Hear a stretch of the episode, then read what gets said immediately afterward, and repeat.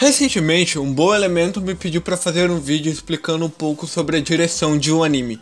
E eu, como bom vagabundo, é, bom youtuber que sou, prontamente respondi que logo faria. Mas assim que eu dei enter em minha resposta, eu me peguei num problema quase sem tamanho. Como diabos eu vou explicar para alguém que não entende a direção de um anime? Não me entenda errado, eu adquiri ao longo dos meus longos anos como um otaku sem vida muito conhecimento inerente à produção e à direção de um anime. O problema é que o conceito de direção é algo mais profundo e difícil de se definir do que o conceito de identidade visual e o conceito de sonoplastia, por exemplo. Por que, por que eu digo isso? Bom, é simples. Ambas essas coisas, apesar de parecerem coisas sem relação, estão sim ligadas à direção de um anime. A solução que eu encontrei foi essa. Hoje eu vou te explicar da mais detalhada e ao mesmo tempo simples maneira possível, com exemplos e comparações, o que é, qual a função e como julgar a direção de um anime. É sobre isso que vamos falar hoje aqui no Asterisco.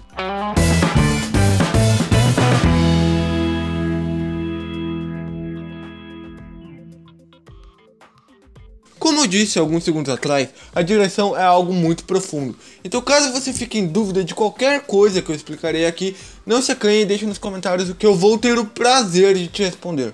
Se você gostar do vídeo, deixe seu gostei, se inscreva no canal para continuar tendo acesso ao meu conteúdo e ative o sininho para não perder os meus monólogos que ainda estão por vir. Eu agradeço de novo o comentário do amigo que me deu a ideia e bom, agora que eu já enrolei pra caramba, vamos direto para o assunto. Para entender a função da direção de um anime, precisamos entender que ela é a principal, muitas vezes a única função do diretor na produção de um anime. Como assim? Bom, o diretor é a mente criativa por trás de tudo. Ele é responsável por desenhar os storyboards, que seriam o equivalente aos pequenos rascunhos com as cenas que aparecerão no anime, bem como ter as ideias e criar os conceitos básicos da história, se o anime for um original, ou como ele irá alterar a história original no caso de uma adaptação. Ele é aquele que faz o controle de qualidade, dizendo se o que foi feito está de acordo com o que ele imaginou ou não. Ele dá as ideias para o escritor escrever a história completa e ele escolhe também quem vão ser os dubladores, dependendo de como ele imaginou a voz de cada personagem. Além disso, ele descreve como ele imaginou a trilha sonora e os efeitos da cena para que a equipe de sonoplastia possa fazer o seu trabalho. Ele também é o responsável pela composição de cenas e por é, estruturar a forma como a cena vai acontecer. Ele é a mente por trás de tudo. Sem a aprovação do diretor, nada está bom o suficiente. Um detalhe interessante é que é mais ou menos assim que acontece num filme ou série, com atores reais, trocando obviamente dubladores e animadores para os atores. Claro que tudo isso deve estar dentro do orçamento que foi dado a ele, Logo, ele não pode fazer o que quiser na maioria dos casos, tendo que pesar o preço de tudo em suas decisões. E se você quiser um exemplo de quando o orçamento prejudicou uma produção, é só lembrar daquele jogo ou anime que, onde o mesmo dublador faz três ou quatro personagens, ou então aquele anime reconhecido por suas animações em 2D e que de repente começou a usar modelos 3D toscos ou então a fazer cenas de batalhas de personagens estáticos. Foram essas decisões que o diretor tomou para tudo caber dentro do orçamento que ele tinha. Mas o orçamento não é a única coisa que vai definir a qualidade de um anime. Aliás, como diz aquela velha expressão, tem muito diretor por aí que consegue tirar leite de pedra. Mesmo com o orçamento como barreira, é a competência do diretor que vai definir se o anime vai ser incrível ou uma porcaria. Afinal, nós vivemos no Brasil e sabemos que o orçamento milionário não necessariamente é sinônimo de qualidade. Por isso, vários problemas nascem por conta de uma má direção, assim como o, uma boa direção pode fazer toda a diferença em uma história, que de outra forma seria impossível de contar ou não seria tão impactante se contada de outra, de outra forma. Um exemplo disso é a minha amada série Monogatari Series, uma obra que os fãs, admitindo isso ou não, não é de forma alguma excepcional por conta de sua história. Aliás, se você colocar em pratos limpos, a história de Monogatari ironicamente, não é tão boa assim. Mas é a forma como a equipe de diretores, liderada por Akio Kishimbo, consegue contar essa história, usando toda a excentricidade herdada do autor original, Nishio Sim, para narrar de um ponto de vista estético toda a beleza no enredo de Monogatari. Apenas para padrão de comparação, eu vou recomendar aqui, nesse parênteses, que vocês assistam Bakemonogatari, a primeira parte de Monogatari Series, e Bunny Girl Senpai, e compare como a história, personagens e situações que o anime apresenta são bastante similares, e as inspirações de Bunny Girl Senpai em Monogatari são óbvias, mas perceba como a forma como Monogatari é dirigido faz com que você veja a obra com olhos diferentes. Claro, tente tirar o seu gosto pessoal da obra, pois apesar da direção de Monogatari ser objetivamente melhor, pode não te agradar tanto. Ainda assim, compará-las do ponto de vista neutro pode te mostrar o quanto a direção pode impactar na visão de um anime. Apenas para resumir tudo que eu acabei de dizer, entenda que a direção é basicamente a manda-chuva da produção de um anime, mandando e desmandando na dublagem, na animação, na, na composição de cenas, na sonoplastia, no enredo, enfim, em tudo. E esse poder está atrelado ao diretor, que pode ser uma pessoa só ou um grupo de pessoas, e está limitado ao orçamento que o estúdio pode disponibilizar para aquela obra. Sendo assim, o diretor é o deus que vai dar a forma ao anime com os recursos que tem. Logo, quase todos os defeitos e qualidades de um anime pode ser associado à direção. Entendendo desse modo direção como a composição do anime, a forma como ele é, mantendo seu equilíbrio ou não. Agora que você entende superficialmente o que é a direção, eu vou tomar a liberdade de te dar alguns exemplos de erros na direção para que você possa entender mais o que criticar. Bom, tendo o primeiro deles como a exposição. Para começar, vamos definir o que eu quero dizer quando eu falo exposição. Segundo o dicionário, exposição seria o anúncio de um significado ou intenção, que não quer dizer nada. Mas exposição em animes é o ato de um personagem explicar uma situação, dar forma ou sentido a algo, ou seja, são aulas sobre o universo do anime. Dando o exemplo de um Isekai, é aquela cena em que nosso personagem principal é transportado para outro mundo e um personagem explica para ele como o novo mundo funciona. Ou então naqueles animes escolares diferentões em que um aluno acaba de chegar em uma academia e um colega explica para ele como a escola funciona. É uma explicação. Em si, exposição é um recurso que pode ser usado bem ou mal. Um exemplo de ser usado mal é quando um personagem explica para outro algo que ambos os dois já sabem. Isso fazendo com que a explicação seja to totalmente desnecessária e desregulada do enredo do anime, fazendo com que ela fique plástica e desnecessária. Um, exemplo disso é o que acontece na segunda temporada de Sword Art Online, em que a garota pergunta ao Kirito se ele leu o e-mail da administração sobre o torneio, ao que ele responde que sim, que leu, pois para o enredo chegar àquele ponto, ele precisava ter lido o e-mail antes. Ele precisa entender o que está acontecendo para ele ter chegado ali. Logo, ambos os personagens já sabem como vai acontecer o torneio, mas ela ainda assim prossegue é, com a explicação, mesmo que os dois já saibam o que vai acontecer. Isso é apenas para que o telespectador saiba o que vai acontecer, mas é desnecessário não faz não é necessária para o enredo, fazendo com que você fique se questionando do porquê foi colocado ali. E uma falha de direção, pois um bom diretor, um diretor que está trabalhando bem com os recursos que tem, não desperdiçaria tempo nem dinheiro fazendo uma explicação para algo que não se encaixa no enredo. Mas ainda assim, ele precisa explicar para o telespectador o que vai acontecer.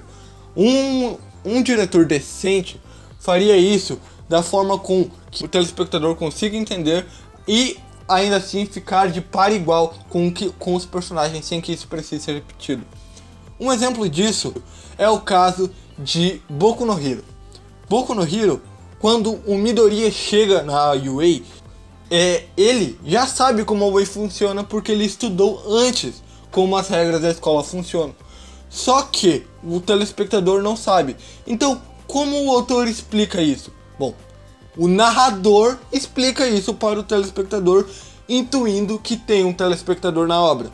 Logo, ele expõe as regras da UA sem que explique isso aos personagens, porque eles já sabem disso. Pode parecer um pouco mais plástico do que os personagens conversando sobre o assunto, mas de fato é muito melhor do que um personagem ter que perguntar de novo sobre algo que ele já sabe. Um exemplo executado com perfeição é o caso de é, Steins Gate, onde o personagem principal, o Kabe Rintaro, ele sabe tanto quanto o telespectador sobre o que está acontecendo no universo. Logo, toda vez que algo é explicado para o telespectador, também é explicado para o protagonista. Logo, nenhuma explicação é desnecessária para o enredo. Logo, isso amarra tudo de uma forma perfeita.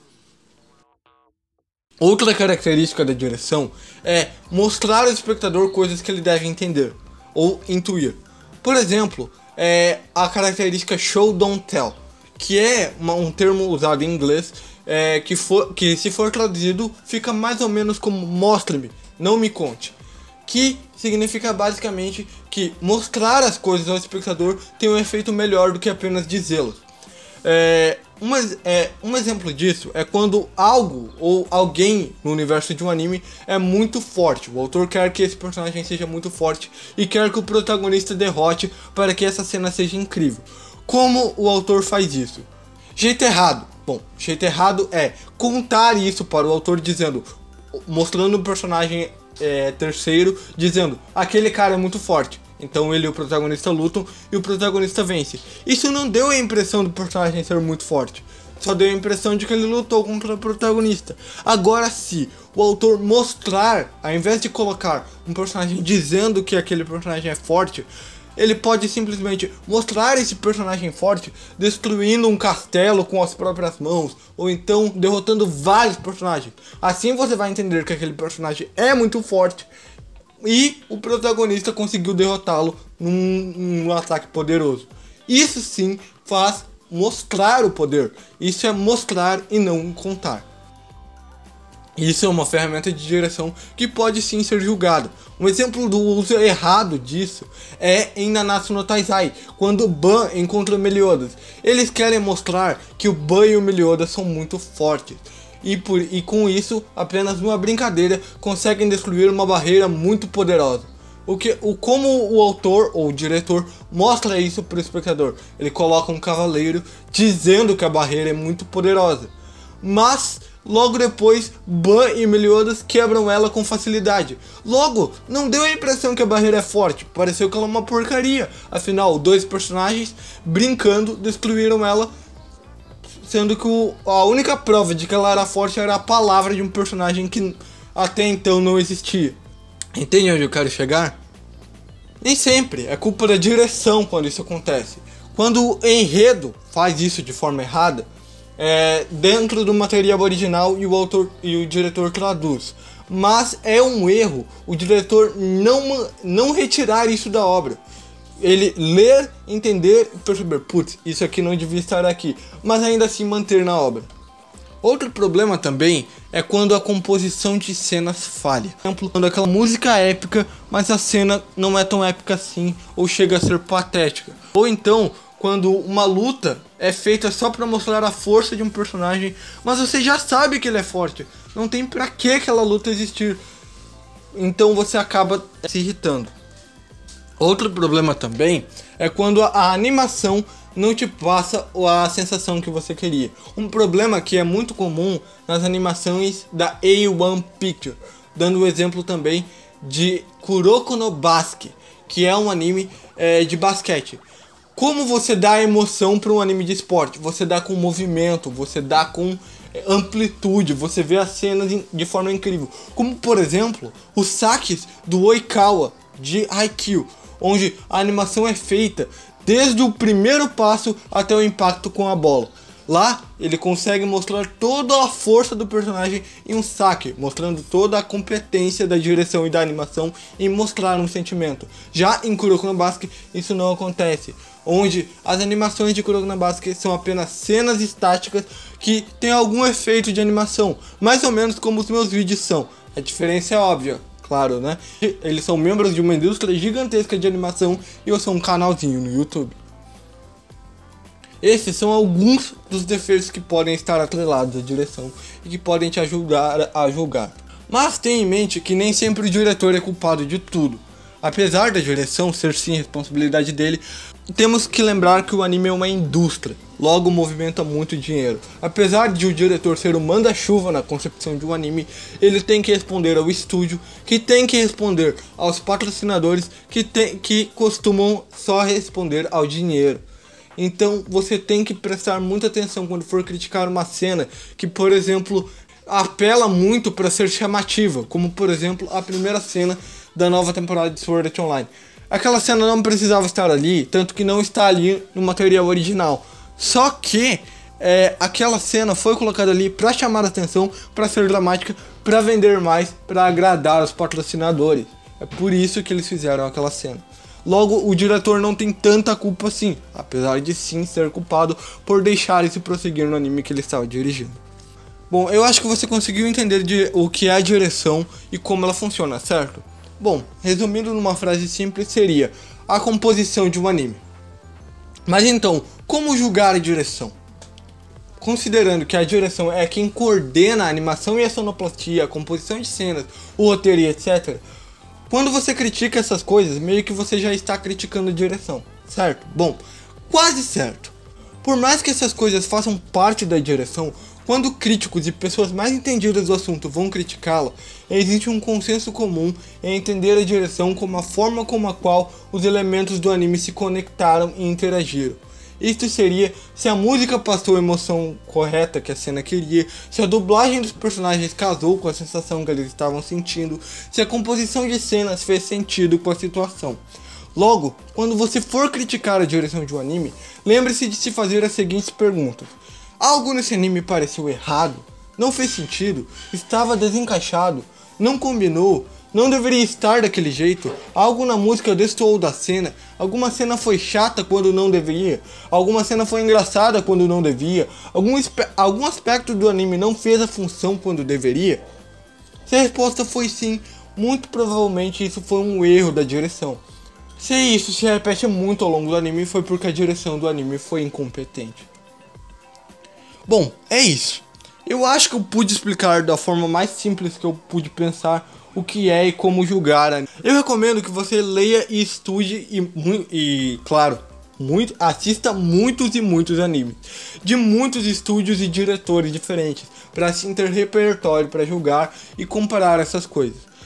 De novo, dizendo que a, a direção é toda a composição do anime. Logo, é, se você critica a animação e a música, você não está criticando a direção em si. Mas se você critica a forma como a música interagiu com a animação, aí sim você está criticando a direção. Bom, é isso. Eu sou Johnny Demelo e esse é o fim desse vídeo. Espero que tenha respondido a dúvida de todos e, bom, se eu não conseguir responder a sua dúvida, deixe aí nos comentários que eu vou ter o prazer de tentar de novo te responder. Se você gostou, deixe seu like, se inscreva no canal para continuar tendo acesso ao meu conteúdo, ative o sininho para não perder nada do, do que ainda está por vir. E bom, é isso. Um conteúdo de qualidade em todo vídeo, isso é no asterisco.